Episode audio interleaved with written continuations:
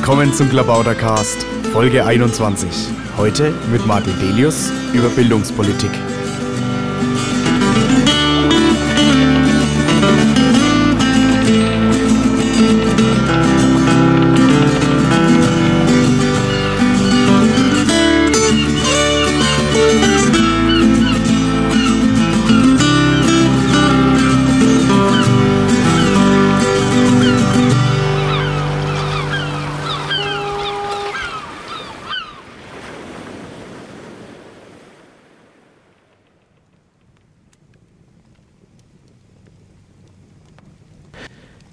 Herzlich willkommen zum Plabautercast. Diesmal mit Martin Delius. Hallo. Hallo, ja. Und wir befinden uns hier am Lagerfeuer. Man hört es knistern. Und ja, das ist so richtig ein schöner Ort, um über Bildung zu sprechen. Ja, es ist gemütlich warm. Das genau. beruhigt.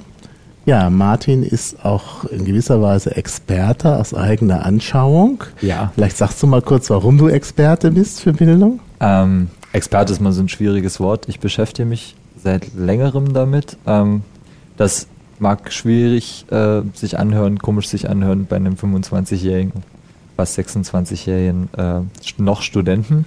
Aber ich habe äh, früh angefangen. Ich habe mich ähm, im Abitur der Erziehungswissenschaft äh, angenähert, habe äh, einen Vater, der sehr aktiv ist und auch nachdem er nicht mehr Lehrer war, sich viel um Bildung gekümmert hat. Habe dann noch während des Abiturs zum Beispiel einmal ein halbes Jahr Aushilfe an einer Grundschule gegeben. Das war ein Neigungsunterricht. Das hat mir schon Spaß gemacht. Bin während des Zivildienstes im Bereich Umweltbildung tätig gewesen.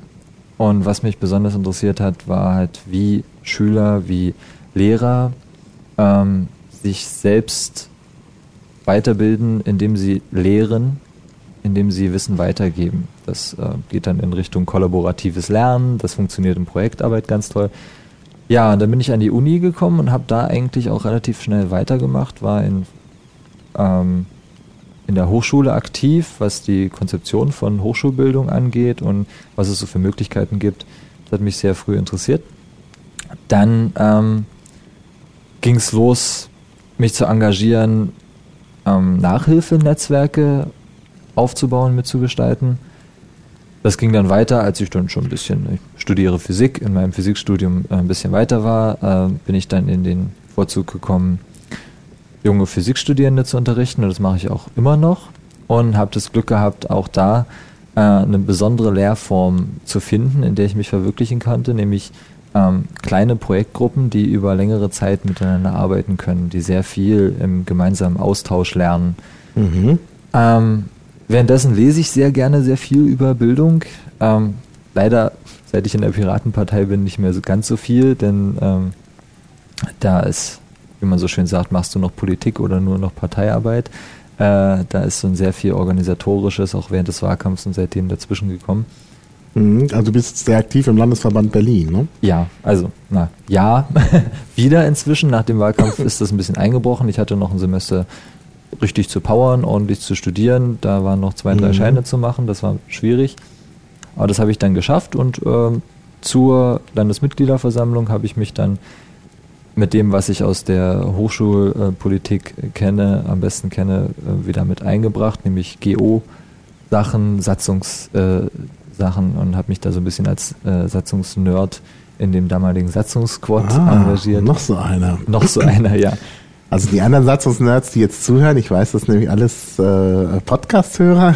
Hier ist noch einer. Also äh. ich habe auch große Bewunderung für die Hartnäckigkeit, wie dann zum Beispiel ein Benjamin Stöcker äh, an diese ganzen Sa Satzungsdiskussionen rangeht oder mhm. ähm, höre mir auch gerne äh, die Gerstel-Facts an. Das mhm. ist schon eine sehr interessante Sache, weil man ähm, da auch sehr viel auf die Struktur, wie man in der Partei zusammenarbeiten möchte, wie man äh, sich selbst verwirklicht als Partei äh, einwirken kann und hm. dem ganzen Rahmen geben kann. Du hast auch so ein bisschen die Nerd-Ausstrahlung, ne? Würdest du dich als Nerd bezeichnen? Ich habe die Nerd-Ausstrahlung, ja, äh, ja, auf jeden ja, Fall. Das sind eben die Leute, die sich dann auch in die Satzung so reinfuchsen, weil das ja auch so eine Art Algorithmus ist. Ja. Ne? Mit den GO-Anträgen und das lieben einige. Ja. Aber wir wollen ja heute gar nicht über Satzung Nee. sprechen, sondern wir wollen eigentlich so ein bisschen äh, bei Bildung auch das einordnen in die programmatische Arbeit der äh, Piratenpartei. Jetzt habe ich das böse Wort schon wieder gesagt. Programm. Da gibt es ja einige, die das nicht so mögen. Ähm, ja, also ich habe, muss ich ganz ehrlich zugeben, diese Diskussion über die diese zwei schlimmen Wörter, die wir nicht mehr sagen äh, äh, sollen, wie wir aus den letzten Klabautercasts kennen. Also ich will es jetzt nicht sagen, diejenigen, welchen die So eher viele, das, die man nicht das. Kernprogramm. Ach so, ja, äh, genau, genau. Ja, diese beiden Wörter dürfen wir nicht mehr sagen. Aber auch das Adjektiv, was sich von Pirat ableitet, wollen wir nicht mehr sagen. Auch das so nicht, das ist Und da gibt's noch ein Wort, was wir nicht mehr sagen wollen. Ach so, ja, das äh, Wort, was auf Rezept endet und auch mit einem Ah, P ja. anfängt. Ja, ja. Genau. ähm, ja, also es ist natürlich so, dass wir ein, ein Kernprogramm haben, das, ähm, das ich in, im Wahlkampf immer als sehr nützlich und äh, äh, progressiv empfunden habe, weil wenn man Mhm. den Leuten wirklich erzählen konnte, äh, was da drin steht, was ich bei vielen gerade neu dazugekommenen Piraten dann immer ein bisschen vermisst habe, weil die, das Studium des äh, Wahlprogramms im Wahlkampf meistens ein bisschen zu kurz kam, Mhm. ob der ganzen organisatorischen Arbeit. Ähm, aber wenn man den Leuten das dann näher gebracht hat, waren viele Punkte sehr einleuchtend. Was ich vermisse, ist, dass die Themen stark verknüpft sind. Also Mhm. die sind mir zu wenig verknüpft in vielerlei Hinsicht. Also, die müssten stärker verknüpft sein. Kannst du das mal näher darstellen, wie du das meinst? Ähm, wenn ich mir zum Beispiel, ähm, an, da sind wir eigentlich schon wieder bei dem Konkreten, wo wir erst später hin wollten, ähm, Ach so, ja. das, äh, da geht es dann um Ja, die Verknüpfung von. Urheberrecht und äh, Bildung, auch Genau. abseits von Open Access und Da kommen wir dann noch drauf. Genau. Ja, solche Sachen, das stimmt. Ähm, ja, Bildung ist ja nun ein Kernthema der Piratenpartei und deshalb eben auch äh, äh, sicherlich eins, auf das wir nicht verzichten wollen und ist natürlich ganz wichtig, wenn es dann um äh, die Aktivitäten auf Landesebene geht, denn Ja. Bildung ist ja Ländersache. Deshalb Gerade im Moment äh, macht sich ja auch der Landesverband Berlin Gedanken um das Grundsatzprogramm, also parallel zu dem, was ja auf Bundesebene auch passiert. Und ähm, da ist äh, natürlich Bildung ein wichtiger Bereich. Äh, ja, und da gab es ja auch schon. Es gibt da eine sehr Gedanken. aktive Gruppe von Piraten, der ich, äh, muss ich, und der Fairness halber ähm, sagen, ihr nicht angehöre, weil ich mit anderen Sachen zu tun habe, aber ich Geht verfolge mir das auch. ähnlich. Also Bildung ist zwar genau mein Thema und das, damit würde ich mich eigentlich gerne beschäftigen, aber gerade bei diesem Squad, wo ich eigentlich dabei sein müsste und du ja auch, Hm. sind wir nicht dabei. Wir sprechen also ein bisschen jetzt von außen. Ja, ähm, so aus unserer Loge schauen wir auf die Bühne. Da hofft man, ja, wir sind ja am dass- Lagerfeuer. dass man den aktiven Piraten, genau, da hofft man den, äh, dass man den aktiven Piraten jetzt nicht das äh, Wort äh, aus dem Mund stiehlt. Also die sollten dann vielleicht auch noch äh, die Öffentlichkeit ähm, äh, wählen oder sich. Ja, klar. Also ich vermisse zum Beispiel ab und zu mal einen Blogbeitrag zu, zum Bildungsprogramm oder zu den programmatischen Mhm. Sachen. Das könnte das Das Grundsatz, stimmt. ähm, pro, äh, das Grundsatzprogramm Squad durchaus gerne mal machen. Ich schreibe da mal eine Mail auf die Mailingliste, dass man darüber mal was schreiben soll. Genau. Naja, aber So. wir, wir machen ja was hier. Wir sprechen ja darüber. Genau. wir, wir machen was und das kann vielleicht helfen. Was mir aufgefallen ist bei dem, was das Grundsatzprogramm Squad slash Bildung ähm, bisher ausgearbeitet hat, ist der Begriff oder zwei Begriffe Vielfa Vielfalt und Freiheit. mhm. Ich bin ein wenig trockenen Mundes. Ich rede Ja, ja, du so hast viel. doch hier Clubmate als Wenn du das guter nachher raussch rausschneiden kannst. Nee, da, da müssen wir mal gucken. Wir schneiden nicht so viel raus. ähm, ja. Das solltest du vielleicht rausschneiden. Vielfalt und Freiheit. Ähm, Das geht doch beim Geknister von unserem Feuer unter. man kann es ja dann ein bisschen äh, lauter In dem aufnehmen. Moment kann dann auch das Feuer so ein bisschen hochspringen und ja. prasseln richtig. Genau. Ähm, Vielfalt und Freiheit, das ist mir aufgefallen. Ähm, das Grundsatzprogramm äh, Squad ähm, interpretiert Vielfalt und Freiheit ähm, sehr stark als die ähm, Vielfalt und die freie Wahl der Form von Bildung. Und Mhm. zwar, ähm, ich glaube, da möchte ich jetzt auch nicht zu viel vorgreifen, aber ich glaube in äh, einer Richtung, die, in der es darum geht, dass man selbst entscheiden können soll, inwieweit man sich bildet. Ähm, das sehe ich ein bisschen kritisch, weil ähm, ich einmal, da geht es dann darum, das ist dann ein bisschen konkret, aber da geht es dann darum, ähm, dass sich freie Schulträger stärker in, die, in das Schulsystem oder das Bildungssystem Mhm. von Berlin äh, integrieren äh, sollten. Mhm. Prinzipiell ja, keine gut, das ist schlechte Sache. natürlich ein Aspekt von Freiheit. Ja. Aber ich denke, ähm, ja, das ist, glaube ich, auch innerhalb der Schule ähm, und also ein wichtiger, äh, also es gibt natürlich Schule und Hochschule und lebenslanges Lernen und so, aber hier, denke ich, ist im Augenblick die Diskussion ja in der in dem Bildungs- oder Grundsatzprogramm S- oder Squad-Abteilung Bildung ja vor allen Dingen eine über die Schule. Ja. Und ich denke, da geht es auch darum, dass der Schüler mehr Möglichkeiten hat. Also es geht, glaube ich, jetzt nicht nur darum, dass der Schu äh, Schüler oder die Eltern zusammen äh, mit den Schülern die äh, passende Schulform wählen, sondern wenn dann mal der äh, Schüler in der Schule ist, dass er dann immer noch Freiheiten hat, ähm, aus einem gewissen Angebot zu wählen. Oder? Also, Ähm, Frage an dich. Ja, also das ist auf jeden Fall immer Thema und das ist ja auch gerade, ähm, wir kennen das aus dem ähm, NRW-Wahlprogramm, es ist ein, vielleicht ein klein bisschen anderer Ansatz, weil nicht zwangsläufig gesagt ist, im NRW-Wahlprogramm steht die äh, Wahlfreiheit in, in diesem fließenden Schulsystem. Genau. Ähm, das ist ja, da ist ja nicht zwangsläufig gesagt, dass man die volle Wahlfreiheit im Sinne von ähm, ich kann mir aussuchen, welche Dinge ich denn lernen möchte und welche nicht äh, hat. Ich sehe das Ganze ein bisschen Ja. kritisch.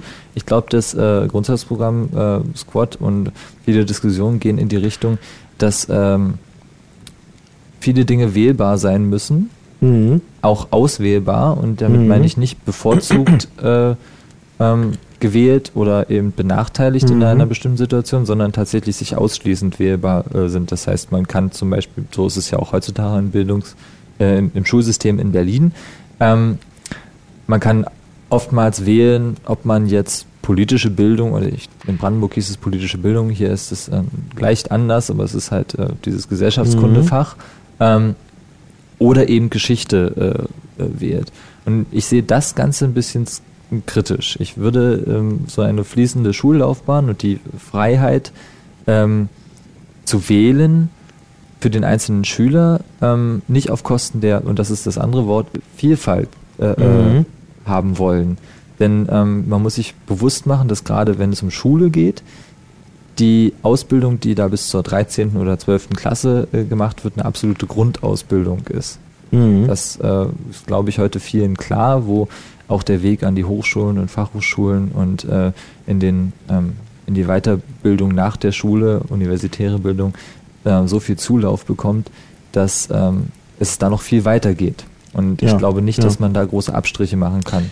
In vielerlei Hinsicht, glaube ich, Ja. ist das deswegen, weil so wenig, also weil es scheinbar so ist, dass so wenig Kapazitäten da sind, in, äh, auch mit dem, mit größeren Schulen, äh, innerhalb von Schulen ähm, klarzukommen, also organisatorisch klarzukommen, ähm, die, Mhm. die verschiedenen Leistungsstufen gut zu organisieren und miteinander zu Naja, da ist natürlich viel organisatorischer Aufwand. da sind wir natürlich wieder sehr dann bei praktischen Fragen, Ja. kommen wir auch noch drauf, aber ich, ich möchte es ja erstmal allgemeiner angehen. Mit also Freiheit und Vielfalt, ähm, das ist natürlich schon irgendwie, ja, das ist eigentlich die gleiche Seite der Medaille, denn äh, wenn man über Wahlfreiheit spricht, dann wählt man ja aus einer Vielfalt aus. Also das ist, passt schon zusammen. Das andere ist dann vielleicht so ein Aspekt, ja, jetzt möchte ich fast sagen, der Gleichheit, obwohl das natürlich Freiheit und Gleichheit natürlich ein anderes Gegensatzpaar ist. Aber es müssen natürlich, muss natürlich irgendwie eine gleiche Vorbereitung sein. Also man formuliert irgendwelche Lernziele, äh, die man halt einfach erreichen muss. Also zum Beispiel für den Hochschulzugang oder überhaupt. Ja. Ja, Also ich denke, da gibt's halt solche Dinge. Aber da kann man ja dann immer noch differenzieren. Also ich denke, das ist ja gerade der, der Ansatz der Piratenpartei, der anders ist als die anderen äh, Ansätze. Also üblicherweise weiß man ja, da geht es immer um Diskussion Gesamtschule oder mehrgliedriges Schulsystem. Und äh, ich glaube, das zeigt auch sehr schön das NRW-Wahlprogramm. Hier geht es darum, dass man äh, eben einfach äh, die Schüler zusammenfasst, also nicht schulisch differenziert, aber dann hinterher doch mehr differenziert als bisher. Ja.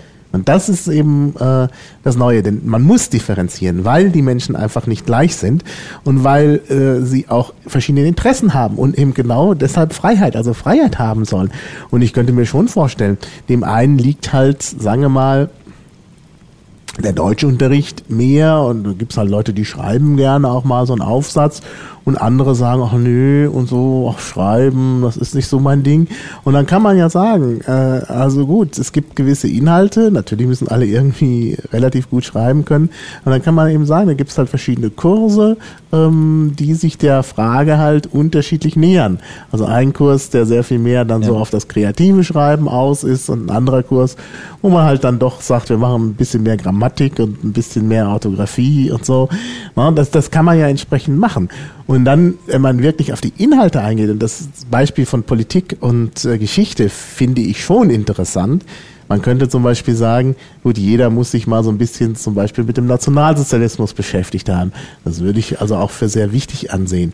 In meiner Schullaufbahn äh, war genau dieser Punkt führte zu einem gigantischen Fail. Mhm. Nämlich wir haben dann in Geschichte, im Deutschunterricht, in Politik, und in Pädagogik, glaube ich auch. Also wir haben äh, und in Deutsch und Geschichte dreimal. Ja, haben, bis zum Abitur. Genau, und dann, ja. dann, wurde es noch wiederholt. Genau, ja? das war das und, bei mir Also der, der Nationalsozialismus kam einem hinterher aus den Ohren wieder ja. raus, was natürlich nicht den gewünschten Effekt hat. Ja. Ne? Weil die Leute dann immer nur noch, oh nee, nicht schon wieder. Ne?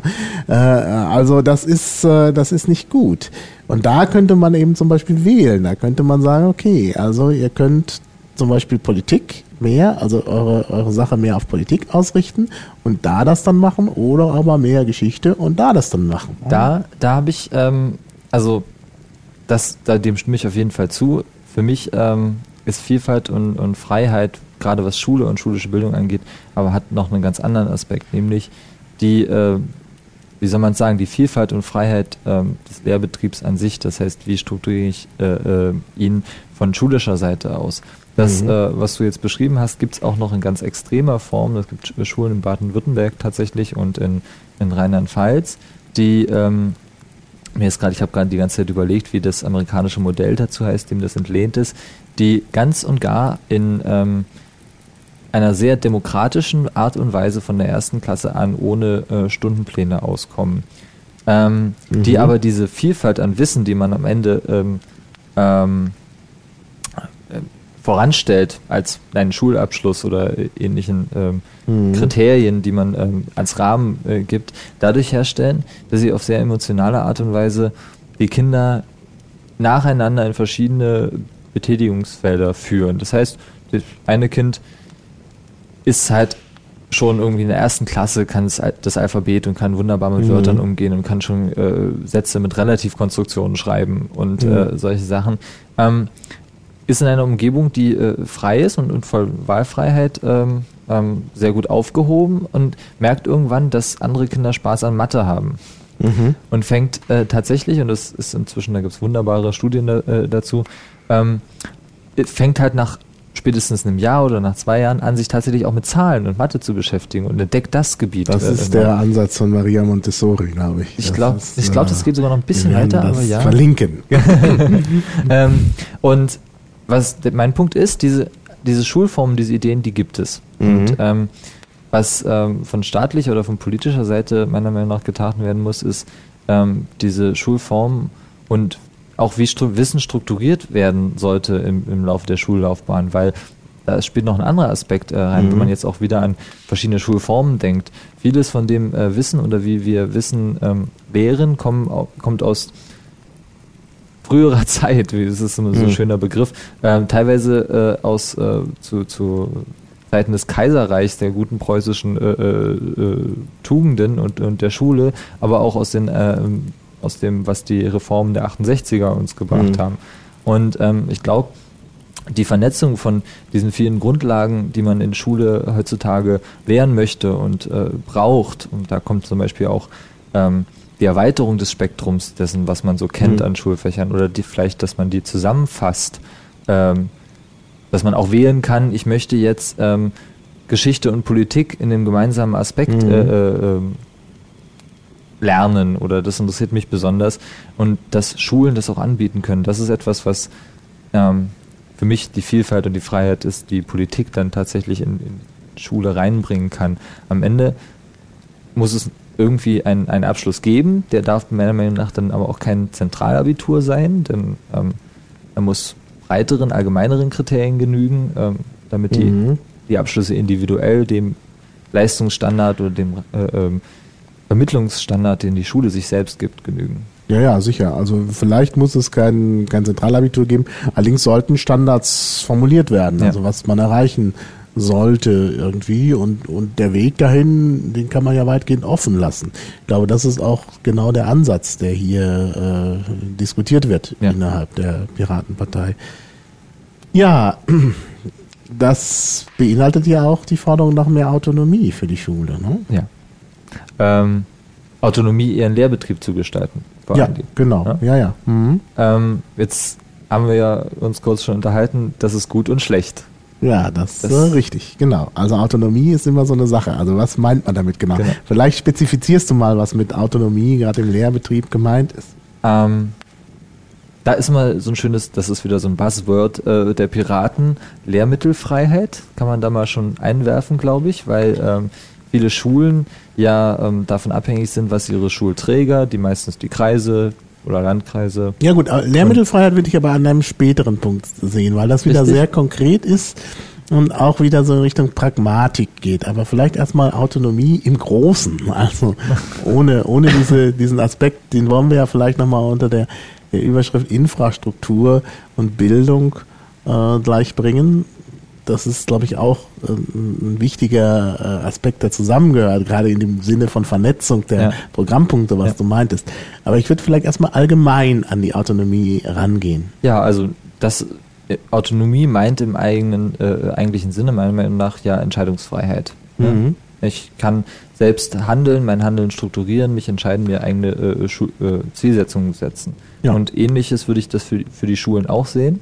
Ähm, Autonomie im Sinne, dass Schulen aus einem, aus einem Rahmen, der staatlich, politisch äh, äh, ja gewollt ist und Mhm. vorgegeben ist, ähm, tatsächlich frei schöpfen und handeln können. Äh, Mhm. Wie möchte, wie möchte ich die gesteckten Ziele, die wir gerade angesprochen haben, denn erreichen? Wie möchte ich äh, Schüler Ja. unterrichten? Mhm. Ähm, wann möchte ich das tun? Möchte ich vielleicht Mhm. eine äh, Ganztagsschule sein? Mhm. Das äh, spielt für mich da auch mit rein und ist, glaube ich, auch nicht verboten, dass man sagt, es gibt Ganztagsschulen und Genau, da Ähm. gibt es ja auch unterschiedliche Interessen. Es Ja. ist ja manchmal so, dass äh, ähm, Eltern sagen, wir brauchen eine Ganztagsschule, weil wir eben irgendwie auch entsprechend das mit der Berufstätigkeit nicht anders hinbekommen oder hinbekommen wollen auch. Ähm, und andere, die wieder sagen, ja, hm, also ist sowieso immer jemand zu Hause und äh, wir möchten keine Ganztagsschule. Also ich denke, das sollte man den Leuten dann auch überlassen. Und in Berlin, Ja. wo äh, äh, die Dichte der Schulen Ja. groß ist, wo es öffentliche Verkehrsmittel gibt, wo die Kinder gefahrlos ab einem gewissen Alter völlig selbstständig Ja. äh, äh, in wenigen Minuten auch in einem anderen Stadtteil sind, da kann man das doch wunderbar machen. Und Mhm. noch ein anderer Aspekt äh, von Berlin hier ist natürlich die, äh, der Unterschied zwischen äh, sehr kleinen Regionen, Lokalitäten, manchmal einzelnen Schulbereichen, Schuleinzugsbereichen sehr groß, sodass äh, die Schulen natürlich auch ein ähm, Bedürfnis haben, individuell auf das einzugehen, was in Mhm. ihrem Einzugsbereich äh, äh, gerade stattfindet. Ja. Ich stelle mir vor, dass äh, ein, eine dieser typischen Schulen, und da gibt es so viel mehr als diese berühmte Rüttli-Schule Mhm. in Berlin, die mit sehr, sehr viel Geld vom Senat ähm, jetzt grundsaniert wurde, wo die Lehrerschaft komplett ausgetauscht wurde. Da gibt es dann ganz viele andere Beispiele, die, denen es vielleicht nicht so schlecht wie der Rüttli-Schule damals ging, aber die Mhm. durchaus an dem allgemeinen Schulsystem, an dem gemeinsamen Standard, den alle erfüllen Mhm. müssen, äh, kranken, weil einfach die Demografie der, der Menschen Ja. dem nicht entspricht. Aber das ist übrigens nicht nur in Berlin so, dass es Schulen mit großem Einzugsbereich gibt oder auch eine gewisse Konkurrenz. Ähm, wenn ich da nach Oberfranken schaue, dann gibt's halt in so einer kleinen Stadt äh, wie Bamberg, ich glaube, da gibt es sieben Gymnasien oder so und die Leute kommen halt aus dem Umland und dann haben sie aber in der Stadt die große Auswahl. Also die Kinder müssen sowieso fahren und dann haben sie halt die Auswahl. Und das sollte man natürlich nutzen, wenn das schon so ist. Ja. Ne? Ich meine, es ist die Frage, ob das wirklich immer so gut ist, dass es da so eine Konzentration gibt, aber wenn es die gibt, dann ist natürlich klar, dass man dann jeder Schule überlassen soll, wie man es macht. Und, Ja. und, und dann kann es ja wirklich unterschiedliche Ansätze gehen, geben. Da kann die einen sagen, wir mehr so, ja, wir haben halt so eine alte Tradition, ja, also in Bamberg das äh, Kaiser-Heinrich-Gymnasium oder hier Gymnasium in Berlin, äh, Gymnasium Graues Kloster und so. Ja. Da wird dann eben gesagt, wir haben immer schon die preußischen Tugenden verkündet, wir machen das alles so ein bisschen autoritärer. Ja. Und die Rüttli-Schule, die jetzt das Vorzeigeprojekt geworden ist, sagt eben, wir machen jetzt hier mehr äh, Freiheit. Und Ja. ne, das kann man ja dann so ein bisschen, und die Eltern und die Schüler äh, haben ja die Möglichkeit dann auch zu sagen, da gehe ich doch lieber dahin oder lieber dahin. Und dann wird man sich auch wahrscheinlich wundern, weil äh, es da ganz komische Entscheidungen gibt. Da muss man natürlich auch aufpassen. Also ich habe zum Beispiel äh, erlebt, als ich vor vielen Jahren in Berlin mal eine Wohnung gesucht habe, dass ich eine sehr schöne Wohnung äh, hatte, die ich sogar in die engere Wahl gezogen hatte. Die war im Wedding.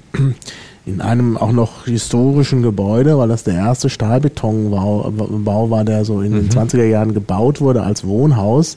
Das war so ein Versuchsbau äh, und stand auch deshalb unter Denkmalschutz. Ähm, und eine Riesenwohnung, ganz preiswert. Ja, und da war eine Familie, also sie war letztlich für mich zu groß. das Ähm, war der Grund. Ja, äh, und WG war halt schwierig und so, da war ich schon aus dem Alter raus. Ähm, und äh, da war, wohnte eine Familie drin, die da wegziehen wollten. Und dann habe ich die gefragt, wieso wollen sie eigentlich wegziehen? So eine ruhige Lage, so günstig, so eine schöne Wohnung, auch eben mit diesem, also ich meine, Stahlbetonhäuser müssen jetzt nicht, haben eine besondere Ästhetik, das muss nicht jeder schön finden. Aber das hatte was irgendwie. Und dann haben sie gesagt, ja, wir ziehen hier weg. Also wir haben ja irgendwie drei Kinder und der erste kommt jetzt in die Schule und äh, wir äh, können die Kinder hier nicht zur Schule schicken. Ich sage, ja, wieso? Ja, der Ausländeranteil sei so groß. Ja, Da geht es ja gar nicht darum, was die Schulen anbieten, Nein. sondern es gibt solche seltsamen äh, Faktoren und das ist natürlich schlecht. Also wenn die Leute nach, nach äh, Kriterien entscheiden, die sozusagen gar nicht als Entscheidungskriterien Ja. da sind, dann sind da plötzlich nicht mehr die Schulen in Konkurrenz, sondern dann liegt es plötzlich am Umfeld, an den anderen Schülern, die da hingehen und so. Und das ist natürlich ein Problem. Da kann aber solche äh, Schulautonomie auch was Gutes tun, tatsächlich, Mhm. glaube ich. Wir haben ja, so- also wir haben in Berlin Gott sei Dank ja noch nicht so wirklich eine Ghettobildung, in, auch Mhm. in vielen äh, ähm, Bezirken, wo so ein eindeutiges Milieu zu vermuten ist, hat man eine starke Durchmischung, es sind fast überall Studenten und ähm, also das ist alles ja, äh, finde ich, noch nicht so schlimm, aber man merkt das es ist halt vielleicht schon. schon ein Problem, wenn Leute wegziehen, Genau. weil sie sagen, der merkt- Ausländeranteil ist uns zu groß. da merkt man das natürlich schon. Wenn dann aber so eine autonome ähm, Schule oder viele autonome Schulen ähm, sich auf die Gegebenheiten, die lokalen Gegebenheiten Mhm. äh, einstellen, dann haben sie ja auch ein besonderes Programm, was andere Schulen äh, Mhm. interessieren könnte. Ja. Ein Austausch ähm, ist ja auch keine schlechte Idee. Warum Mhm. äh, sollte man denn nicht Schüler auch äh, zwischen Klassen hin und her äh, äh, schicken können? Das heißt zwischen Kursen natürlich. Ja, ja, bei Kursen Genau. ist das eine Ja. gute Sache. Da kann man dann wirklich sagen, also hier ne, gibt's, können wir auch mal, weil ja möglicherweise Ausländerkinder auch äh, vielleicht im Deutschen Schwierigkeiten haben, ähm, kann man halt mal eben einen entsprechenden Kurs anbieten, wo darauf eingegangen wird, wo sich dann auch mal äh, die äh, Kinder mit Migrationshintergrund konzentrieren, aber sie sind nicht in der ganzen Schule. Ja. Also die Schule ist trotzdem Ja. durchmischt. Und dadurch entsteht halt äh, also eine Entghettoisierung. Also das ist, glaube ich, eine, eine wirklich gute Sache. Das ist eine äh, gute Sache. Ähm, auf jeden Fall auch andersrum. Äh, die Schulen mit Migrationshintergrund haben vielleicht ein größeres Bedürfnis, ähm, äh, besondere, vielleicht bilinguale Sprachkurse anzu, äh, anzubieten. Mhm. Denn äh, ja auch, ich meine, man kann äh, Kindern nicht unbegrenzt, wenn sie in ihrem Umfeld äh, ka kaum Deutsch hören, äh, unbegrenzt schnell Deutsch beibringen. Und vielleicht ist das Verständnis, was sie für andere Sachen brauchen, auch eine äh, wichtige ähm, Triebfeder, um dann auch Deutsch zu lernen. Also das heißt, man unterrichtet vielleicht auch Mathe mit Türkisch und Deutsch zusammen. Also diese Freiheiten kann ich mir äh, vorstellen. Ähm, und das ist ja ein Angebot, was dann vielleicht auch das äh, Charlottenburger äh, ähm, Gymnasium interessieren könnte, dann Mhm. tatsächlich einen Türkischkurs an der anderen Schule äh, zu hören, wo viele, äh, wo man so eine Tandemgruppe machen könnte oder ähnliche Ja, ob das Das ist- funktioniert. Das, es gibt solche, solche Projekte auch schon, also ich glaube in Berlin eher tatsächlich Mhm. weniger. Na, ich kenne das aus NRW. Ich habe das in meiner äh, Schulzeit erlebt. Es gab zentrale Italienischkurse. Äh, ich habe an so einem teilgenommen, an einer Schule, die so ein spezielles Integrationsprogramm auch hatte, ähm, wo halt viele Italiener waren, wo eben auch Lehrer waren, die das eben gut konnten und die haben dann eben auch Italienischunterricht gemacht. Das war, naja, hm. also also ich habe Italienisch gelernt, das hat auch wunderbar funktioniert. Nur, ähm, weiß ich nicht, das haben wenig, dieses besondere Programm haben wenige Leute wahrgenommen und äh, weiß nicht, ob das wirklich so erfolgreich war. Aber Es sollte vielleicht auch nicht die Haupttriebfeder der Autonomie der äh, Schulen in Mhm. Berlin sein, wenn man das dann äh, politisch will.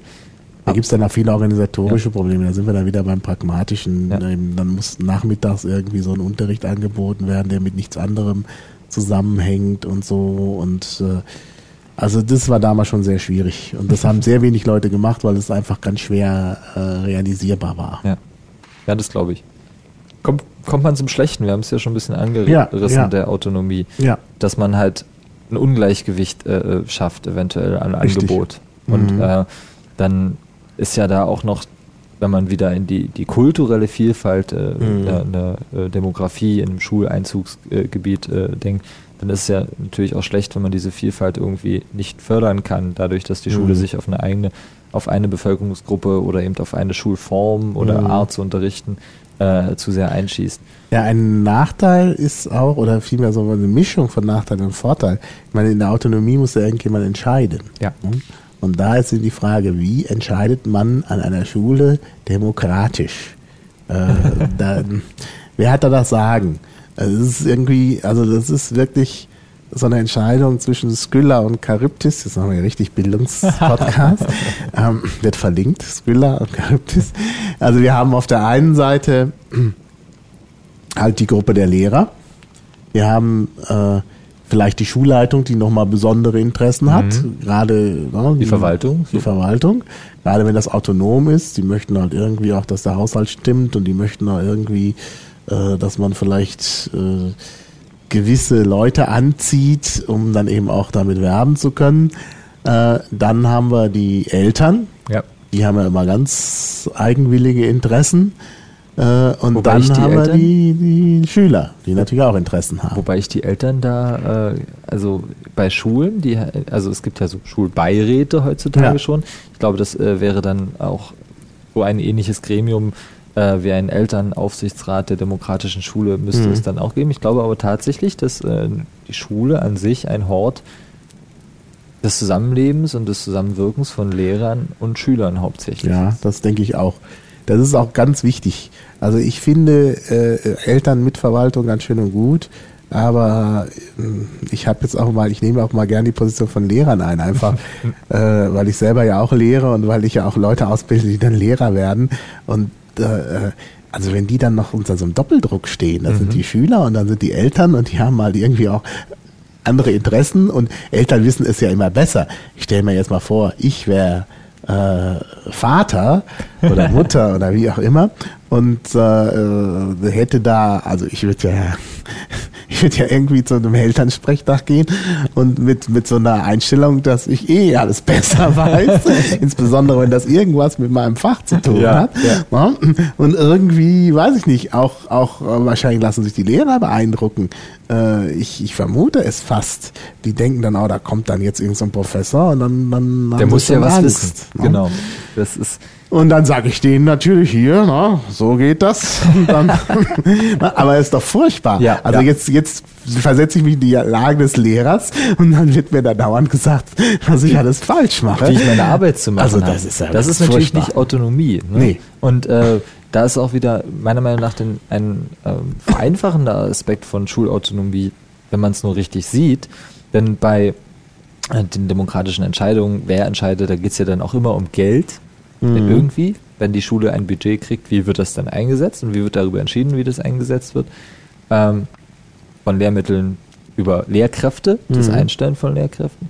Und ich finde, ähm, da kann etwas versucht werden, was äh, bisher aufgrund der, des starken Eingriffs der Politik an den Hochschulen meiner Meinung nach meist versagt hat, nämlich äh, die selbstständige Profilbildung einer Schule. Wir hatten ja Mhm. schon davon gesprochen, ähm, dass ähm, die eine Schule eventuell so die autoritäre äh, äh, Richtung äh, fährt. Das mag für das für bestimmte Schichten der Bevölkerung sehr interessant sein und äh, die andere Schule halt einen besonders freien Stil äh, pflegt. Ähnlich sehe ich auch die Organisationsform frei. Die muss nicht festgelegt sein. Die Ja, nur, dass kein Missverständnis. Also richtig autoritär möchte ich es nicht haben. Also nur so auf so einer Stellschraube etwas mehr in die eine, etwas mehr in die andere Richtung. Ja. Also, ich habe das auch nur als Beispiel äh, Ja, ja. gewertet. Wie gesagt, die Schule kann natürlich darüber selber entscheiden, ähm, Mhm. wie sie äh, Entscheidungen trifft. Also das verstehe ich unter wirklicher Autonomie. Ähm, und sie muss meiner Meinung nach sich nicht rechtfertigen für getroffene Entscheidungen, sondern sie muss Entscheidungen ähm, ankündigen, das in Mhm. Bezug auch auf Finanzierung. Hm. Ich finde es ein sehr interessantes Modell zu sagen, als autonome Bildungseinrichtung. Ähm, jetzt sind wir schon wieder sehr praktisch, aber ähm, als au- autonome Bildungseinrichtung, ich habe das und das vor, auf Mhm. diesem und diesem Weg, da, dafür brauche ich dieses Mhm. und dieses Budget Ja. und ich bewerbe mich darum bei meinem Schulträger. Ja, ja, genau. Ja, ja. Das ist aber eine ganz andere Richtung, als wir, also das Beispiel für Autonomie bei Bildungseinrichtungen nehm- nehmen wir dann halt die Hochschulen, ähm, weil da ist es ja tatsächlich schon ein gewollter Aspekt, der ja auch immer wieder in den Medien äh, publiziert wird. Ähm, da ist es ja andersrum. Da, Ah, jetzt geht mir langsam Licht auf, was du meinst mit Autonomie. Also es soll so eine Autonomie der äh, ähm, ja, inhaltlichen äh, Entscheidung oder der Richtungen, Ja. äh, der Richtungsentscheidung gehen, äh, geben, aber nicht eine komplette Autonomie der Verwaltung. ja, Naja, ja, das ist natürlich schon ein interessantes Konzept. Das ist auch, glaube ich, neu. Das ist Ja, halt eine Autonomie mit Rahmenbedingungen. Also das, Ja, ja. der Physiker äh, spricht dann immer gerne von Rahmenbedingungen. Es sind keine Anfangsbedingungen, es sind keine äh, Mhm. vorgegebene Funktionen in dem System, es sind Rahmenbedingungen. Mhm. Diesen und diesen Rahmen darf das Ganze nicht verlassen. Ja. Und ähm, ich glaube, auch Schulen können sehr gut so arbeiten. Ich habe das, ähm, es gibt ja auch in Brandenburg, äh, da wo ich halt meine Schullaufbahn hatte, habe ich das sehr äh, stark mitbekommen, dass sich Schulen auch tatsächlich in bestimmte Projekte beworben haben. Sowas passiert ja auch in Berlin. Mhm. Ich glaube aber, dass äh, Schulen, auch wenn man diesen Autonomiegedanken weiterdenkt, sich tatsächlich nicht nur um Schüler und Lehrer äh, auf eine bestimmte Art mit einem Profil bewerben können, sondern auch ähm, bei, der, bei dem Schulträger um, um einen bestimmten Teilaspekt des, Mhm. äh, des Ja, Bildungsprogramms. ja, ja.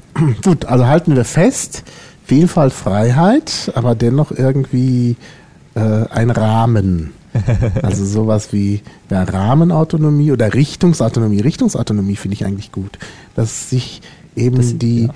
die, die Schule überlegt, da will ich hin und auch äh, ungefähr sagt, wie, wie man das erreicht Ja. und dann entsprechend äh, das vorstellt und dann eben im Rahmen der Möglichkeiten halt da Mittel zur Verfügung stellt und das dann eben eben auch so eine gewisse, wie ich vorhin schon sagte, mit diesen Stellschrauben, dass man mehr so, mehr so, Ja. aber eben äh, natürlich innerhalb eines Rahmens. Der, ja. der interessante Punkt daran ist, es ist halt äh, ein Bottom-up-Modell. Mhm. Ja. Der Rahmen wird nicht von oben festgelegt, der äh, Rahmen wird äh, tatsächlich aus den Bedürfnissen, die man formuliert, äh, zusammengestellt und es muss dann natürlich, das findet heutzutage kaum statt, weil es halt ein Top-Down-Modell ist für alle möglichen autonomen Mhm. Einrichtungen, ähm, muss dann natürlich evaluieren und äh, nach einer bestimmten Zeit gucken, ob denn die Aufgaben äh, überhaupt noch erreichbar sind, die Ja, man ja, sich klar. selbst gestellt hat. Aber das äh, wäre halt eine ganz andere Herangehensweise an dieses ganze Ja. Geldproblem zum Beispiel. Mhm. Ja, aber das ist natürlich wieder typisch, äh, das ist wirklich Piratenpartei, also bottom-up, aber eben bottom-up äh, eben, also es gibt eine Infrastruktur, die gesichert ist. Ja. Und damit wären wir schon beim Infrastrukturpunkt, aber ich wollte trotzdem noch eine Frage vorher stellen zur Autonomie, nämlich, äh, wie sieht's denn aus mit dem Beamtenstatus? Abschaffen oder beibehalten? Ich bin da unschlüssig, ganz äh, ehrlich. Also Mhm. wenn wir jetzt die Autonomie so weit gedacht haben und äh, uns dafür tatsächlich erwärmen können, dann fällt uns das mit dem Beamtenstatus natürlich denkbar schwer. Denn Mhm. So flexibel sind ja Beamtenverträge, soweit ich das weiß, äh, nicht. Und das ist ja auch Mhm. immer noch eine Frage, wenn man Autonomie äh, denkt und versteht, wer stellt denn eigentlich die Lehrer ein? Und Mhm. ähm, bei einem Beamtenverhältnis müsste das ja das Land Berlin machen. Ja, ja gut, das äh, weiß ich nicht so. Also pff, wie das geregelt ist, aber es wären natürlich Beamte des Landes, Ja. ja. klar. Mhm. Das heißt, äh, dort wäre auch die Frage, äh, äh, wie werden sie bezahlt, nach welchen Kriterien werden sie bezahlt, Mhm. werden Entscheidungshoheiten des, äh, des Landes Ja, tatsächlich. klar. Aber das ist ja vielleicht auch nicht schlecht, wenn es da gewisse äh, äh, gewisse Rahmenbedingungen gibt. Denn wenn es die nicht gäbe, dann könnte natürlich eine Schule sagen, auch wir nehmen jetzt hier irgendwie ganz billige Lehrer oder wir beschäftigen die Eltern und so. Und da wird's dann schwierig. Wenn, wenn das möglich ist, finde ich das auch äh, äh, schön. Ähm, auch auch wenn es jetzt ein Angestelltenmodell gibt, ein Angestelltenstatusmodell als, als Alternative für, für Schulen, Mhm. denke ich auch, dass ähm, die, der Schulträger, also der, das Land im Allgemeinen, äh, bestimmte Richtlinien, also man nennt es halt Tarifverträge oder Mhm. bestimmte äh, Angestelltenrahmenverträge äh, beschließt und erlässt, die ähm, Maßnahmen zur Erhaltung des Berufsstatuses Lehrer in einem, Ja. in einem Naja. Markt aus autonomen Schulen äh, treffen. ist aber natürlich, genau, ja, ja. Also ich meine, wer einmal Lehrer geworden ist, braucht natürlich auch eine Sicherheit für seinen Ja. Lebensweg, nicht, dass er gleich wieder rausfliegt. Dann äh, schafft man da sehr große Abhängigkeiten. Und Abhängigkeiten sind schlecht beim Lehren, finde Ja. ich. Ja. Also wenn die äh, Lehrer irgendwie in Abhängigkeiten stehen, dann machen sie genau das, was man ihnen sagt. Und das führt zu äh, ganz, also ich glaube, dass Lehrer gerade auch noch besonders schnell kuschen wahrscheinlich. also ich weiß es nicht, aber ich habe so ein bisschen den Eindruck. kann ich also, nicht Wenn man denen keine Freiheiten lässt, dann äh, kann das sehr schnell passieren, dass äh, auch gerade auf die Lehrinhalte, also bis hinein in die Klassenräume, eine starke Verwaltung äh, Einfluss nimmt. Und das möchte man eigentlich nicht. Ja. Also das wäre ganz unschön. Das ist ja das, was jetzt an den Universitäten passiert. Naja. Das, Naja, und deshalb, also Beamtenstatus hat vielleicht auch einiges für sich. Auch in der Konkurrenzsituation mit anderen Bundesländern weiß man ja, wenn man irgendwo den Beamtenstatus lockert, dann, dann äh, reißen da, die Lehrer aus. obwohl ich da halt ähm, auch andere Möglichkeiten Ja, sehe. ja. Diese, Gut. Also, da kann man den ähm, Lehrern ja die Mittel in die Hand geben, äh, Mhm. ihre Freiheit auch zu nutzen oder Genau. beziehungsweise sich Freiheit zu wenn schaffen. ein Land eine, ein sehr gutes Schulsystem hat mit guten Ideen und da auch sich was, das sich auch was kosten lässt, dann sind natürlich die Arbeitsbedingungen besser. Ja. Also das würde ich auf jeden Fall auch äh, als wichtigen Anreiz sehen. Gut, und dann sind wir doch wieder bei der Infrastruktur. Denn die. Arbeitsbedingungen haben ja was mit Infrastruktur zu tun. Ja, sag mal was zur Infrastruktur. Warum Infrastruktur? Wieso ist das überhaupt ein Thema, wenn es um Bildung geht? Ähm, ich habe das aus dem, aus dem, aus der Bundestagswahl und in unserem Wahlprogramm der Bundestagswahl in Mhm. Erinnerung, dass äh, Bildung eine Infrastrukturaufgabe ähm, des Staates Ja. ist, laut Parteimeinung. Wenn, da möge man mich berichtigen, ich habe den Satz nicht mehr genau im Kopf. Ähm, ich habe das jedenfalls selber immer so verstanden, dass, äh, wenn wir jetzt von Rahmenbedingungen sprechen, diese Rahmenbedingungen eine, eine ganz starke grundsätzliche Aufgabe äh, von staatlicher Ordnung ist, ähm, diese zu schaffen und diese zu erhalten, diese auch, äh, also Geld war jetzt ein, äh, ähm, ein Punkt auf jeden Fall, halt mit Geld und auch mit Sachmitteln äh, zu füllen, mit Werkzeugen für Mhm. Lehrer, mit Werkzeugen für Schüler, Ja. mit Ja. Werkzeugen für Schulen. Mhm. Das heißt zum Beispiel auch, wenn wir jetzt kurz zurückgehen zu den äh, Beamten oder Angestellten, mit der Möglichkeit, flexible äh, Verträge abschließen zu können zum Mhm. Beispiel. Da wäre wieder die Vielfalt, die gefragt wäre vom, vom Senat, ähm, Mhm. um ähm, gesicherte Ver- Verträge und Konzepte, die aber doch irgendwie nicht einheitlich sind, sondern mögliche Freiheiten lassen. Ja. Das wäre ein Ja. Werkzeug. Dann ähm, geht's halt auch in den täglichen Schulbetrieb und da wird immer schön ähm, medienpopulistisch könnte man fast sagen, der, der PC am, am äh, oder der, der Laptop für jeden Schüler herangeführt. Ich glaube, darum geht es gar nicht so sehr, denn ähm, Was im Ja, Moment braucht man irgendwann nicht mehr. Also da braucht man sich echt keine Gedanken Ja. machen. Also man, natürlich entstehen Kosten, weil man Dinge braucht, Infrastruktur braucht. Es ist nur nicht gerade der Laptop für jeden Schüler, Ja. weil die Schüler inzwischen eigene Geräte mitbringen. Ähm, Wenn sie denn also habe ich gehört, ja, 86 Prozent äh, der Kinder äh, hat schon, gut, das waren glaube ich Zahlen aus der Schweiz, hat schon irgendwie immer ein äh, mobiles Gerät dabei, was zum Beispiel internetfähig Ja. ist. Also das ist, äh, das wird natürlich immer mehr. Ne? Aber natürlich müssen die jetzt verbunden werden mit Schulservern und so und da muss ein Zugang sein. Also technische Technisch, ja. Infrastruktur braucht man. Und Technisch ja, aber viel wichtiger ist doch die Frage, was zeigt, zeigen Genau. dann diese Geräte an? Ja, und da sind wir bei den, genau, bei den Lehrmitteln, die halt inhaltlich Genau. sind. Genau. Und ähm, da ist es im Moment so, das ist bei, in meinem Kenntnisstand, dass äh, Lehrer eigentlich sehr starken Restriktionen unterworfen sind, was sie dann eigentlich Mhm. ähm, publizieren können in der Schule, benutzen können. Ja, du hast da, glaube ich, auch ein schönes Beispiel. Das könntest du doch mal erzählen. Du warst doch während deines Zivildienstes da in Brandenburg Ja. ähm, und hast da irgendwie auch an so einem Projekt mitgemacht. Vielleicht berichtest du mal davon. Das Wenn kann du mir dann auch noch einen Link geben kannst, wo ich es verlinken kann, wäre das natürlich auch schön. Ich denke schon. Also ich Ja, glaube, das muss es doch geben. Egal. Ähm, ich habe auch noch ein Buch da, das kann ich dir geben. Ich habe Ah, einzeln. sehr Also gut. jetzt habe ich den Pointe vorweggenommen. Es äh, kam ein Buch dabei raus bei diesem Projekt. Das ist Ähm, aber sehr altmodisch. das ist sehr altmodisch, es war ein Arbeitsheft. Aha. Es hatte auch eine kleine Ein- Einlage, in der die Kinder dann selbst Aufgaben äh, lösen können. Es war ein richtiges kleines Schulbuch. In welchem Ähm, Alter? Für welches Alter und welches Thema? Also Thema kommst du da gleich, aber Alter? Eher so vierte, fünfte Klasse, Mhm. Sachkundeunterricht. Ähm, Es gab hintere Seiten, die waren auch schon ein bisschen weiter, Mhm. ähm, auch so sechste Klasse. Ja, wie ist das entstanden? Ich habe im Zivildienst, ich habe nicht den typischen Zivildienst gemacht, ähm, äh, den man so kennt, also irgendwie im, im Krankenpflegebereich Ja. oder Essen ausfahren, ähm, sondern ich habe in der Umweltbildung äh, meinen Zivildienst machen können. Das lag daran, dass ich in, aus Brandenburg komme und das Land der Biosphärenreservate und Naturschutzgebiete in Mhm. Deutschland. Also 80 Prozent der Fläche von Brandenburg sind Natur Großschutzgebiete. Mhm. Ähm, Da wohnt ja auch keiner. da wohnt ja auch keiner. Genau. Mag man sich fragen, warum.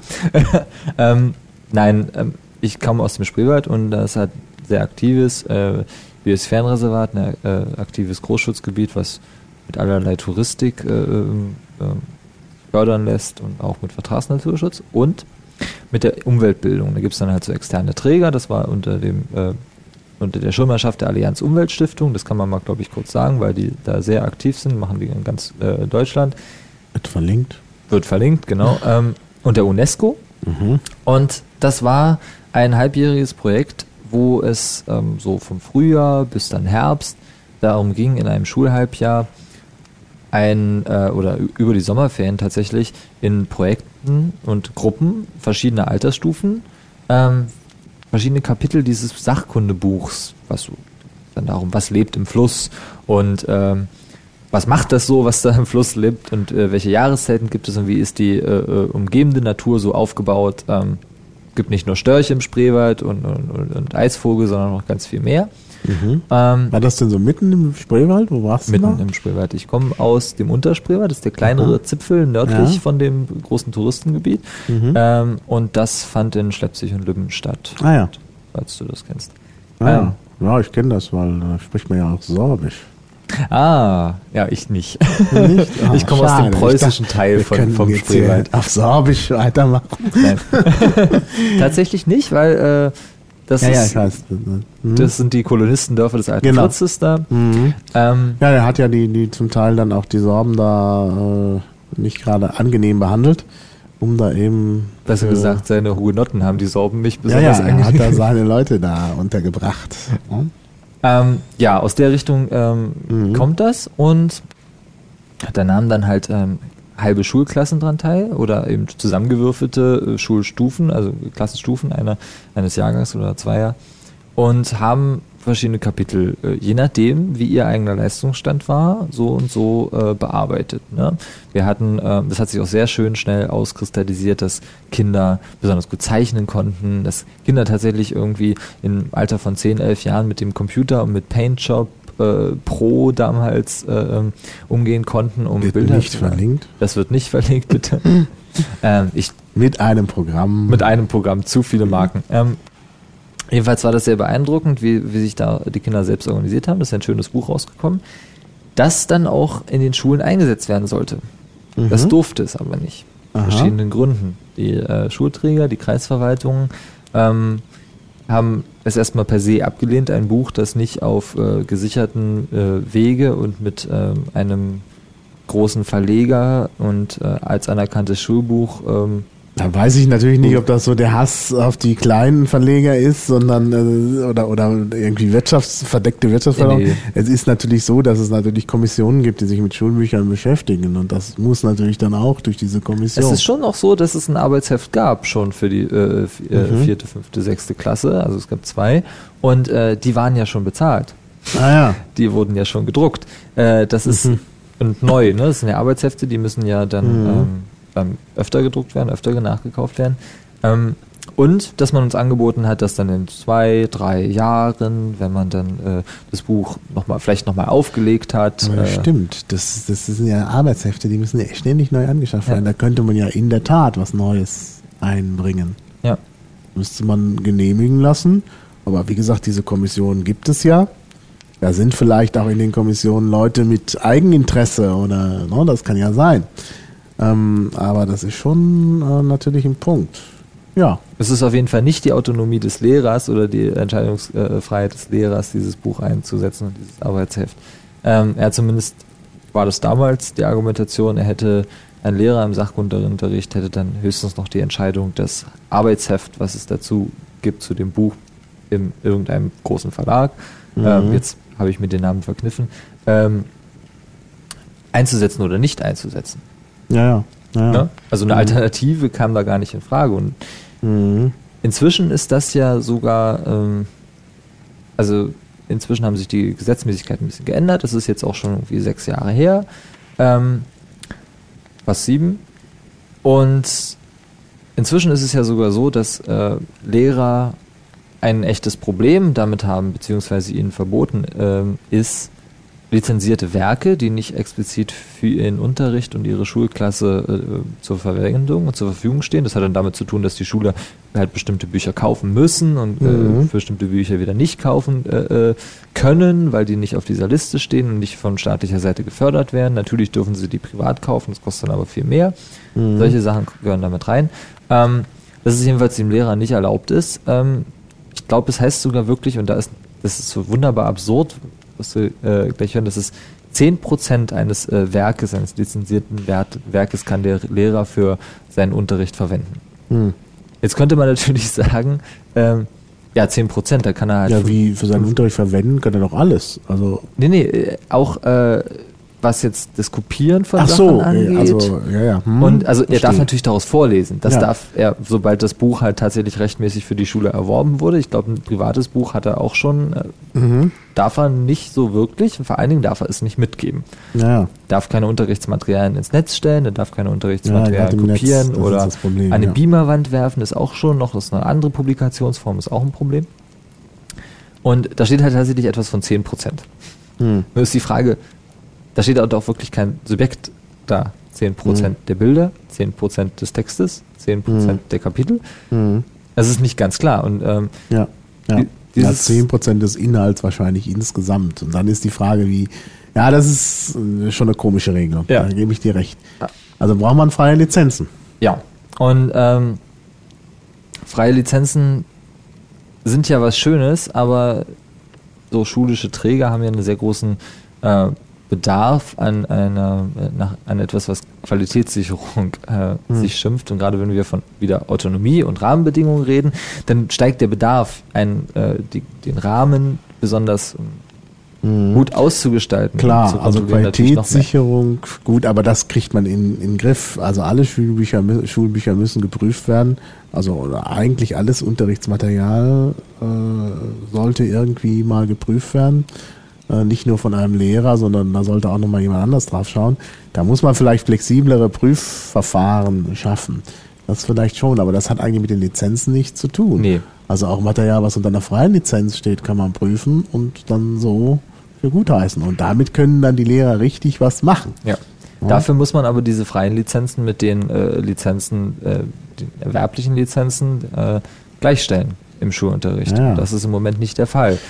Dann gibt es noch ein Problem, äh, dass, äh, ich meine, Schulbücher äh, fallen ja nicht vom Himmel. Da gibt es ja Leute, die die machen. Und Lehrbücher oder Lehrmaterial ist natürlich auch so eine, ein Bereich, wo man noch Geld verdienen kann. Ja. Ähm, als Autor auch.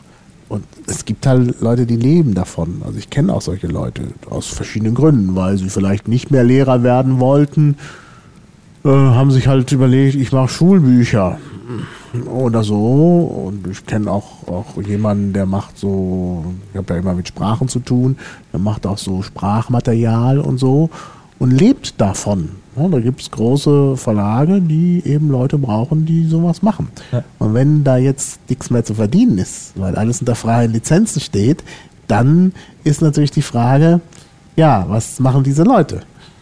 Ähm, das ist ja die übliche, also ich nenne das jetzt mal, ähm, vielleicht ein bisschen arrogant, übliche Diskussion darum, Ja. was, äh, was verdient denn der Künstler oder der Autor Ja. denn überhaupt noch mit seinem Genau. Werk?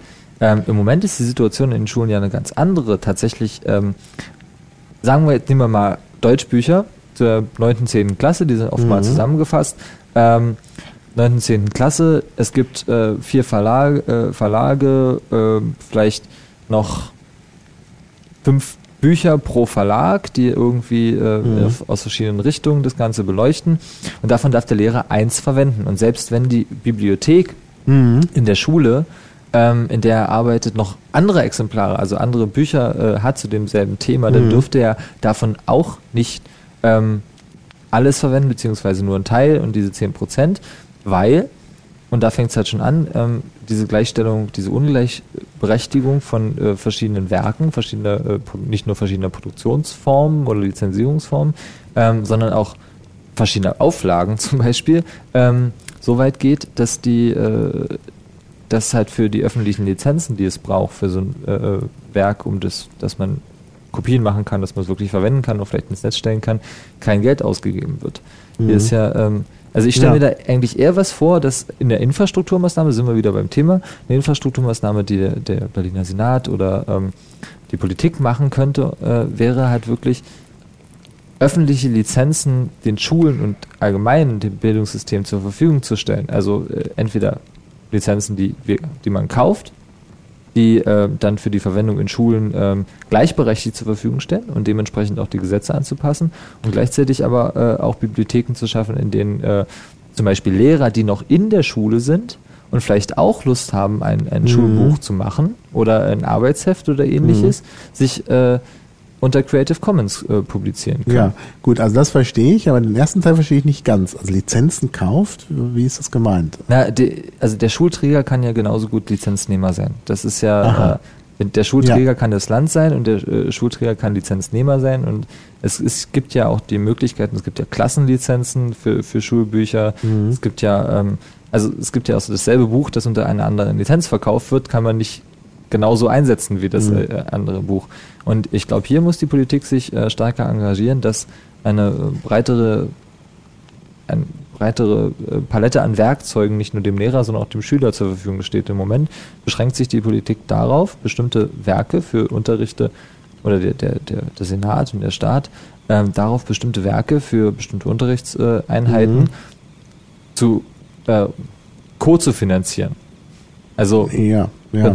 da muss mehr Geld ausgegeben werden, meiner Meinung nach. Und ich glaube, das kommt auch wieder den, den äh, Urhebern von solchen lizenzierten Mhm. Produkten zugute, denn keiner möchte, möchte ihnen das absprechen, dass sie damit Geld verdienen. Das belebt ja natürlich die Produktion Also von solchen es Produkten. gibt Leute, die produzieren ja. und kriegen dafür Geld und der Staat kauft das dann, damit es äh, Leute frei benutzen können. Ja. Aber ist das, ich weiß es nicht. Also das ist, hat schon was äh, in Richtung Kommunismus, wenn der Staat Sachen kauft und dann äh, äh, können sie benutzt werden. Naja, benutzt werden alleine reicht ja vielleicht nicht. Noch weiterentwickelt werden, kopiert werden und so. Also die müssen dann sehr stark befreit werden. Der, der äh, Punkt daran ist natürlich, dass ähm, man möchte ja viele Werke in den Unterricht bringen, viele verschiedene Mhm, Werke. ja. Man möchte das ja äh, möglichst auch äh, unter CC und unter äh, anderen Lizenzen, Mhm. die, für die man Geld bezahlt und äh, wo die Verlage dran verdienen, vor allen Dingen die Urheber. Ähm, man, was aber im Moment passiert, ist, dass für die meisten Schulbücher das Geld an die Schüler bzw. deren Eltern umgelegt werden. Mhm. Ja, richtig. Und da muss der Staat, und das ist mein Argument, einfach wesentlich mehr Geld investieren. Es kann, nicht auch, kann auch nicht sein, dass äh, alle Medien, die im Unterricht verwendet werden dürfen, und das müssen auch mehr werden, das heißt, es müssen auch Quellen aus dem Internet herangezogen Mhm. werden können, da muss der Staat auch Geld dafür ausgeben, dass ähm, mehr Bücher zur Verfügung stehen. Da muss er auch Geld dafür ausgeben, dass zum Beispiel die Lehrer eine gewisse Rechtssicherheit haben, wenn sie Ja, ja. Äh, Inhalte aus dem Internet Richtig, also das sollte, sollte viel mehr möglich sein, dass, dass die Lehrer da Inhalte aus dem Internet nehmen können und auch ins Internet stellen können. Ähm, also ich denke, da ist dann vielleicht auch ein ein bisschen äh, vielleicht drüber nachzudenken über diesen Bereich der Derivate. Ähm, also dass das halt ein Werk, äh, dass man ein Derivat erstellen kann. Da könnte man natürlich Möglichkeiten schaffen, auch Anreize schaffen, dass Dinge weiterentwickelt Mhm. werden und man könnte sogar, also man müsste ein bisschen an den Geschäftsmodellen arbeiten. Das kann natürlich nicht unbedingt der Staat. Nee. Äh, aber das müsste irgendwie möglich sein. Das ist, glaube ich, eher ein gesellschaftliches Problem. Äh, Aber darüber wäre nachzudenken. Man, man muss dann überlegen, ob man das irgendwie, ob man da Anreize schaffen kann, ähm, dass äh, es äh, irgendwie andere Geschäftsmodelle gibt. Dass zum Beispiel gesagt wird, der, der Verlag sagt, okay, wir machen jetzt hier ein ähm, äh, Lehrbuch mit Übungen, aber da sind keine Lösungen drin. Mhm. Was man ja nicht braucht, weil die Lehrer ja da Ja. die Lösungen auch selber äh, machen können. Ne? Aber wir richten eine Website ein, wo wir zum Beispiel Lösungen anbieten. Und dann können die Schüler zum Beispiel auf diese Website gehen ähm, und dann ist das irgendwie auch vielleicht ein Geschäftsmodell, weil zum Beispiel, also gibt es dann verschiedene Möglichkeiten jetzt, könnte das zum Beispiel so machen, dass die Website irgendwie äh, Werbung macht für andere Produkte des Verlages zum Beispiel, also so eine Art Werbefinanzierung da ist. Oder aber, dass es tatsächlich auch äh, Angebote gibt, die äh, zum Bezahlen sind. Da gibt es ja Möglichkeiten. Also verschiedene Möglichkeiten, wie dann eben Verlage doch noch Geld verdienen können. äh, und gleichzeitig aber äh, die Inhalte äh, frei sind. Und ich glaube, da gibt es Möglichkeiten. Da muss man nur ein bisschen Fantasie entwickeln und vielleicht auch irgendwie Geschäftsmodelle, über Geschäftsmodelle nachdenken und, und wie man die dann eben auch, also die, die Verlage müssen natürlich nachdenken, das tun sie auch. Das weiß Ja, ich, äh, ja. weil ich ja selber auch ein Lehrbuch geschrieben habe. Da sind genau solche Überlegungen im Gange. Und auf der anderen Seite muss man eben auch noch Anreize schaffen, dass eben tatsächlich dann äh, solche freien Lizenzen kommen und die Möglichkeit der Weiterentwicklung da ist. Ja. Ja. Es ist auch ähm, so, dass es gibt ja eine relativ breite Palette an Schulbüchern Mhm. in der Stadt Berlin zum Beispiel. Mhm. Die dürfen aber nicht von jeder äh, Schule benutzt werden. Ah ja, warum? Der- Das ist ein äh, Prozess, den meistens, also der auch in den Bezirken unter, äh, unterliegt, ähm, zu entscheiden, welche äh, Bücher sie verwenden. Mhm. Die werden halt angeschafft bzw. Äh, gegenfinanziert äh, beim Anschaffen durch die Schüler oder eben in die Lehrmittelsammlung aufgenommen. Äh, aber dafür gibt es dann halt nur bestimmte Kontingente beziehungsweise die, äh, die Verwendung des äh, Ganzen ist dann halt auf diesen Bezirk äh, beschränkt. Es gibt keine gemeinsame Bibliothek, die auf die Mhm. äh, Schüler und also vor allen Dingen kann man sie halt, wie du schon gesagt hast, nicht insofern weiterentwickeln, dass man jetzt äh, Bibliotheken, die in, in Zehlendorf stehen, digitalisiert beziehungsweise teilweise digitalisieren oder aufarbeiten kann Mhm. und dann in ähm, irgendwie in Marzahn-Hellersdorf in der Schule verwenden kann. Das Aber das muss kommen, weil ja sowieso das alles mehr in Richtung digital geht. Ja. Das ist doch ganz klar. Und äh, ich meine, wenn man unterrichtet, das geht mir ja auch so, wenn er laufend irgendwelche Inhalte produziert, also ich produziere am laufenden Band irgendwelche Podcasts. äh, Podcasts, naja, für, für meine Lehre, äh, Folien und sonst was alles, die ich natürlich den Leuten zur Verfügung stelle. Aber da wäre ja auch die Möglichkeit, dass man sagt, das ist jetzt nicht nur für die eine Gruppe zur Verfügung Ja. gestellt, sondern das ist irgendwie übergreifend zur Ja. Verfügung gestellt. Ja? Und dann kann man natürlich, kann natürlich ein Verlag hergehen und sagen, oh ja, ich hole mir, die, ich hol mir das mal runter und mache daraus was, äh, was dann einen Mehrwert anbietet, für Ja. den ich dann auch wieder Geld bekomme. Ja. Also da lässt sich schon was machen. Also wir sehen ganz deutlich eine Verknüpfung Bildung, Infrastruktur und in diesem Fall eben auch Urheberrecht. Das hast du ja am Anfang angesprochen. Ja. In der Tat. Ja. Und da sind wir wieder bei äh, der sinnvollen Verknüpfung unseres Kernprogramms und ja. so, dass man vielleicht gar nicht so sehr mit diesem Begriff Erweiterung arbeiten muss, sondern Vertiefung. Naja, in diesem Fall ist es nicht eine Frage der Erweiterung, weil Nee. wir Bildung schon drin haben, Infrastruktur schon drin haben und Urheberrecht, wobei in diesem Fall Infrastruktur in einer sehr weit gefassten äh, Bedeutung verwendet wird. Allerdings denke ich, also die Hörer, die jetzt den Medienpolitik-Podcast gehört haben, wissen das schon. äh, es gibt natürlich schon äh, auch die Notwendigkeit der Erweiterung, denn wir sprechen hier natürlich nur über den Computer, aber äh, das geht natürlich nicht nur darum, sondern man muss Medien allgemeiner sehen, denn ähm, äh, also man will ja audiovis audiovisuelles, äh, ein audiovisuelles Angebot vielleicht auch äh, vielleicht auch noch in irgendwelche, auf irgendwelche anderen Weisen verbreiten. Ne? Auch äh, Podcasts, aber eben professionell von, von äh, Rundfunksendern gestaltet, Telekolleg und sonst was alles. Das spielt ja auch noch mit rein. Ja. Ne? Aber fürs äh, äh, für die Medienpolitik haben wir keinen Punkt bisher im Programm. Das muss aber mit dazukommen. Das, ist, das ergibt sich, also es gibt aus dem jetzt schon bestehenden Kernprogramm einen Zwang zur Erweiterung, weil bestimmte Dinge fehlen. Das also Medienpolitik richtig. fehlt. Aber die ist natürlich wieder ganz eng mit dieser Frage hier verknüpft. Ja, Das muss natürlich dann auch äh, irgendwo erfasst werden. Äh, und ich denke, das ist nötig. Also da, da muss man, äh, da muss man sich Gedanken machen. Medienpolitik ist auch sehr stark mit dem Urheberrecht verknüpft.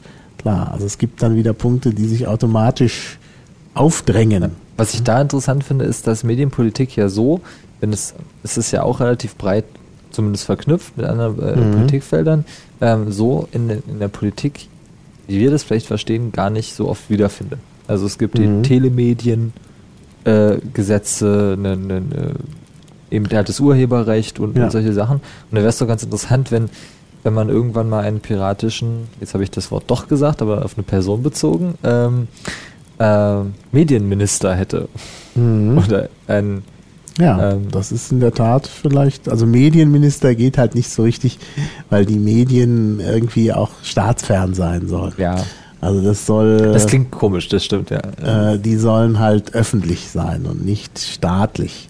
Das ist auch eine Überlegung mit dem Schulsystem. ne? Das Schulsystem könnte auch, das ist ja schon eine Idee von Humboldt, ähm, eben öffentlich sein und nicht unbedingt staatlich. Also sind auch noch, kann man auch noch über Konzepte nachdenken, die wir jetzt gar nicht angesprochen Ja. haben.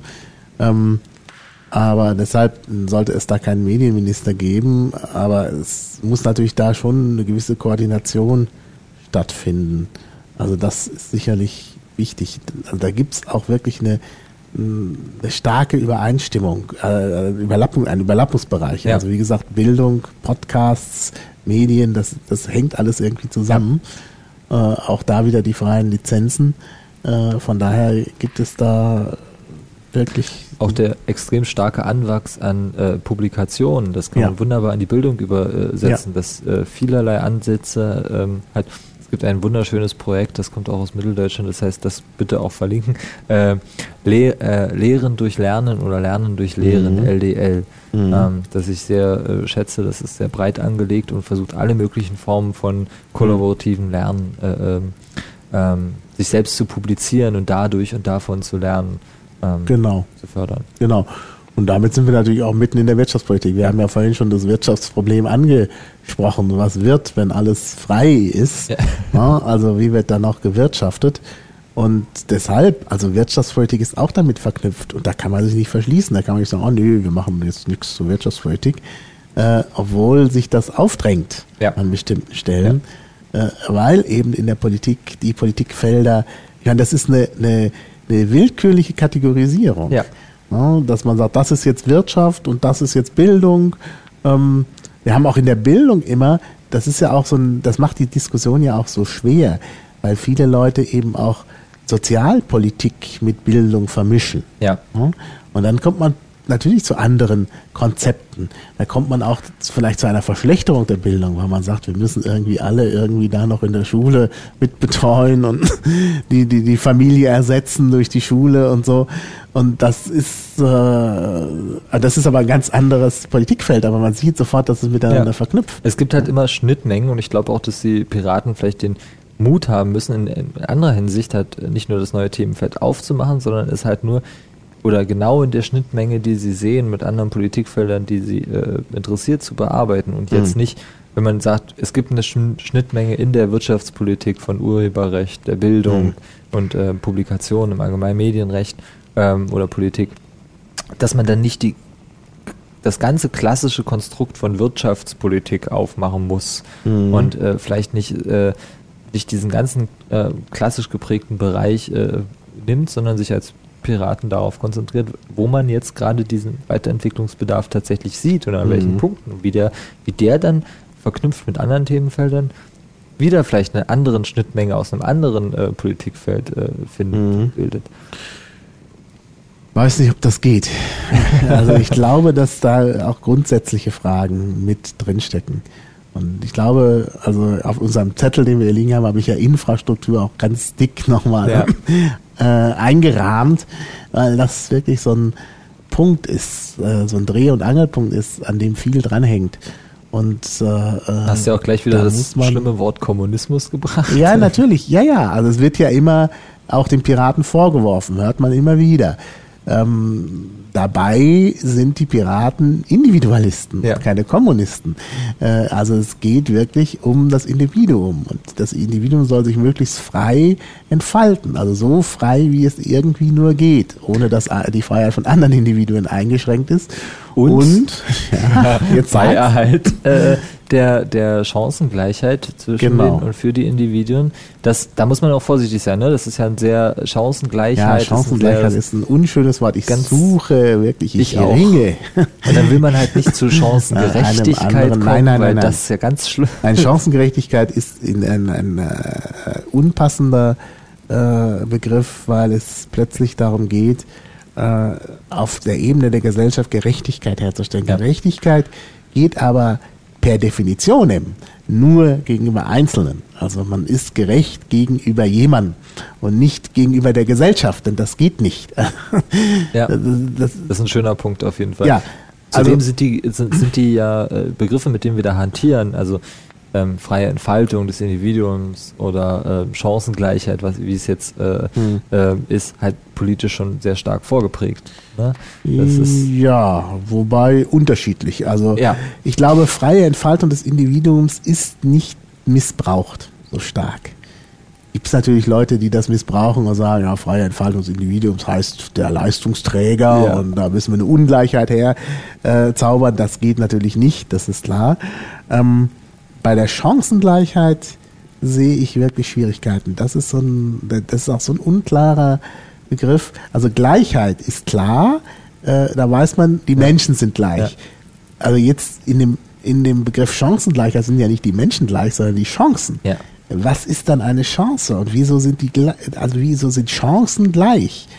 Ähm, und wie schnell kann sich nicht. Also politisch da, da, jemand drauf ausruhen, dass man, dass er sagt, ja, du bist ja gleicher Mensch, gleich geboren, das heißt, deine Chancen sind per se äh, äh gleich. Das ist ja so ein ja, bisschen der liberale, wirtschaftsliberale Aspekt des Ganzen. Also ich erinnere mich an, ich habe da mal nachgeguckt, als ich das zum ersten Mal gesehen habe und bin natürlich wie die meisten Piraten zuerst auf die Wikipedia gestoßen. Mhm. Und da ist, glaube ich, der erste Absatz oder zumindest der zweite direkt drunter, die äh, liberale äh, Definition des politischen mhm. Begriffs Chancengleichheit. Und da steht mhm. halt äh, drin, also jeder hat die Möglichkeit, durch diese Tür zu gehen. Äh, naja. Naja, also das ist wirklich ein, das ist wirklich ein wichtiger Punkt. Also gerade auch in der, in der im Zusammenhang mit der Sozialpolitik dann mehr als mit der Schulpolitik, obwohl da auch immer das Wort Chancengleichheit fällt man muss sich genau überlegen, was damit gemeint ist. Und ich finde ja diesen spieltheoretischen Ansatz, den habe ich nun schon im letzten Podcast erklärt. Äh, ich verlinke es aber gerne nochmal ja. auf zeitweises äh, äh, Ansatz, ähm, dass man sagt, äh, also die Gesellschaft ist wie so ein Brettspiel, wenn wir wollen. Ja, auch ein Computerspiel, aber äh, wo viele Leute beteiligt sind und das Spiel macht nur so lange Spaß, wie alle noch eine Chance sehen. Ja. Sobald da jemand keine Chance mehr hat, macht dem das Spiel nicht mehr Spaß, der fällt raus. Und das darf in der Gesellschaft halt nicht passieren. In, der, in einer Gesellschaft, wo Leute rausfallen, da ist was nicht in Ordnung. Und deshalb muss halt immer die Möglichkeit sein, dass jeder letztlich nicht nur das Gefühl hat, sondern tatsächlich auch äh, eine Chance hat. Äh, und das, das ist eigentlich das, was mit Chancengleichheit gemeint ist. Ja. Und Das, ist natürlich wieder ein sehr starker Bildungs, meiner Meinung nach bildungspolitischer Aspekt an Chancen. Also wenn man das so Mhm. definiert oder so ähm, sich darüber Gedanken macht, denn ähm, ja. jegliche Vorkategorisierung oder äh, Bildungswege, das ist äh, für mich ist das ein Unwort. Den Mhm. Bildungsweg, es, ist, es gibt Mhm. den Bildungsweg und den ersten Bildungsweg und den zweiten Bildungsweg und ähm, Mhm. Naja, das, die, die, den, denen gerecht zu werden an sich ist, erfordert schon Aufwand, den man eigentlich Mhm. viel lieber in die Weiterbildung, in die individuelle Weiterbildung stecken sollte. Richtig, ja. Und da ist der Frust natürlich auch groß, wenn man diesen Wegen, die da vorgezeichnet werden, nicht gerecht werden Mhm. kann. Ja, und es ist halt in jedem Falle schlecht. Also wenn einem äh, Schüler gleich schon vermittelt wird, du wirst es nie können, Ja. dann, ja, dann funktioniert es nicht.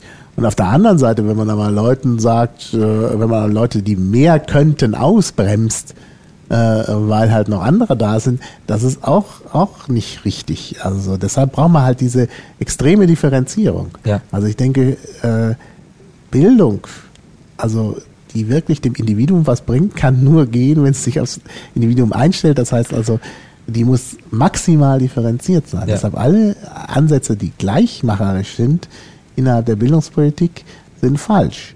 Die sind vielleicht richtig, wenn man Sozialpolitik betreiben will. Aber wenn man Bildungspolitik betreiben will, darf man nicht gleich machen. Da muss man halt differenzieren. Schönes Beispiel dazu, der Frontalunterricht. Ja, ja. Das Gleichmachen der, der, der Schüler untereinander, Mhm. beziehungsweise gegen, dem Lehrer gegenüber.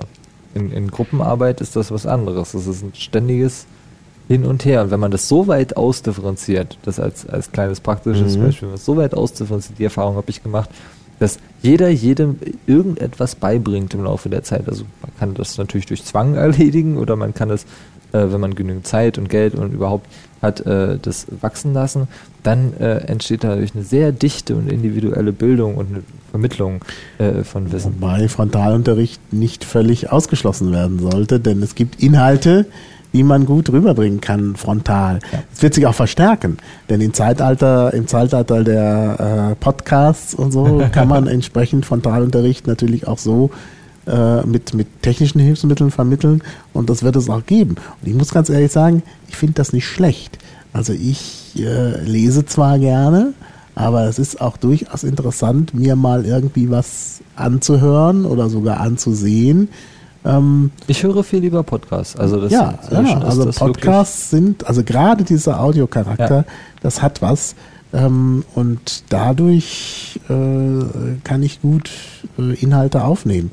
Das sollte man also nicht völlig vernachlässigen. Aber, aber großes Aber, weil, ähm, wenn wir jetzt schon bei Podcasts sind, ähm, man sollte sehr viel mehr Wert darauf legen, auch schon ganz früh zu vermitteln, dass äh, man ja eine Antwort geben kann. Der Podcast bleibt ja nicht ohne Kommentare. Richtig. Ja, Und- unser, bei uns kommentieren wenig Leute. Aber das ist richtig. Da muss es eine Feedback, einen Feedback-Kanal geben. Und das ist ja bei Podcasts so. Und da kann man natürlich dann auch in, in den Dialog treten und sehr individuell in den Ja. Dialog treten, beziehungsweise auch in Gruppen. Also wenn ich mir das jetzt auf die Schule übertragen vorstelle, sollte dann eben zu der, der Frontalunterricht natürlich flankiert werden durch Interaktion unter den Leuten. Also ich wäre auch für ähm, äh, Chats äh, während und über den Unterricht. Also Und das hätte auf jeden Fall was. da Das gibt es natürlich Lehrer, die das total schrecklich finden, wenn die Schüler da irgendwie sich gegenseitig was zutippern.